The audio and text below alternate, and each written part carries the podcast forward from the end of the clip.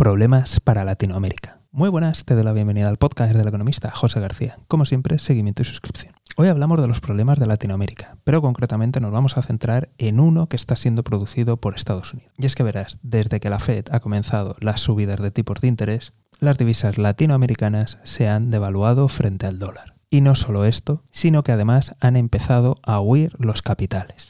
Y esto pone en una situación muy complicada a una región muy frágil financieramente como es Latinoamérica. Por un lado, la apreciación del dólar hace que las compras al exterior se encarezcan, ya que en las transacciones internacionales normalmente se utiliza esta divisa. Y la salida de capitales pone en riesgo tanto la deuda del gobierno como la deuda corporativa. Ahora turno para ti. ¿Crees que la región conseguirá capear el temporal? ¿Qué países consideras que se van a ver más afectados? ¿Cuáles menos? Ya sabes que tienes la página web para comentar. Desde aquí, como siempre, estaremos muy atentos y si no te quieres perder nada, seguimiento y suscripción.